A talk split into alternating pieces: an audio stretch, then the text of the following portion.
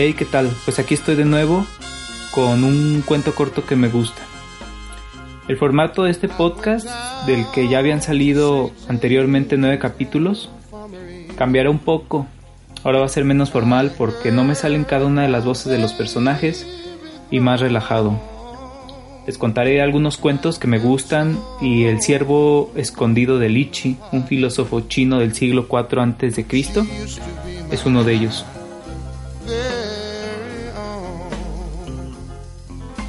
tried so hard to keep from crying. My heart felt just like lead. She was all that I had to live for.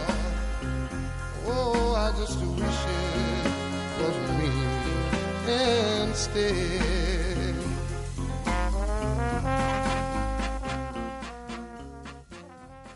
Y dice que un día un leñador de Cheng se encontró en el campo con un ciervo asustado y lo mató. Para evitar que otros lo descubrieran, lo enterró en el bosque y lo tapó con hojas y ramas. Poco después se le olvidó el sitio donde lo había ocultado y el leñador creyó que todo había ocurrido en un sueño.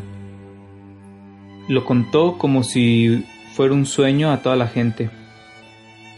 Entre los oyentes Hubo uno que fue a buscar al ciervo y lo encontró. Lo llevó a su casa y le dijo a su mujer, Oye vieja, un leñador soñó que había matado un cuervo y olvidó dónde lo había escondido, y ahora yo, ya, yo lo he encontrado. Ese hombre sí que es un soñador, ¿no?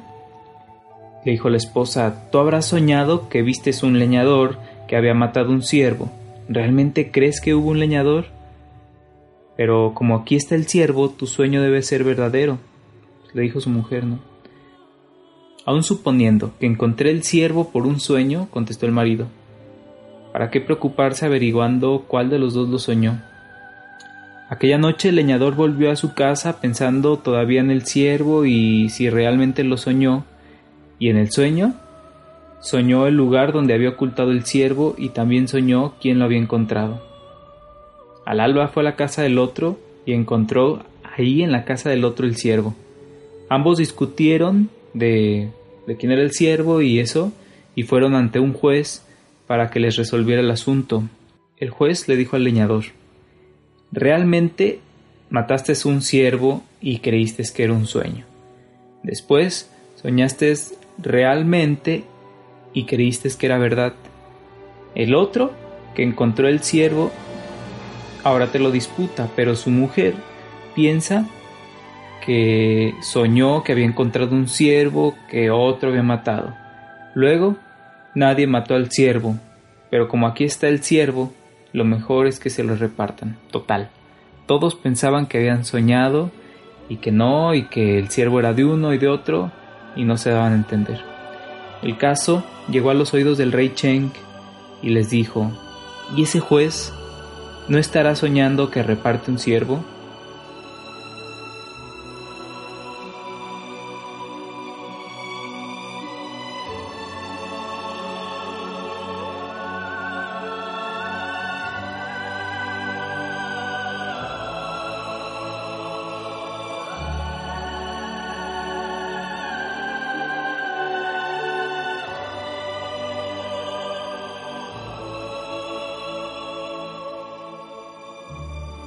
Hay muchas teorías sobre si la realidad es de verdad como la percibimos o, es una construcción colectiva.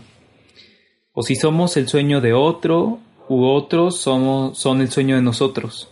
Ponte a pensar y probablemente tú sigas soñando que acabas de escuchar un podcast donde se debate quién soñó qué, y al rato que amanezca lo recordarás como un simple recuerdo.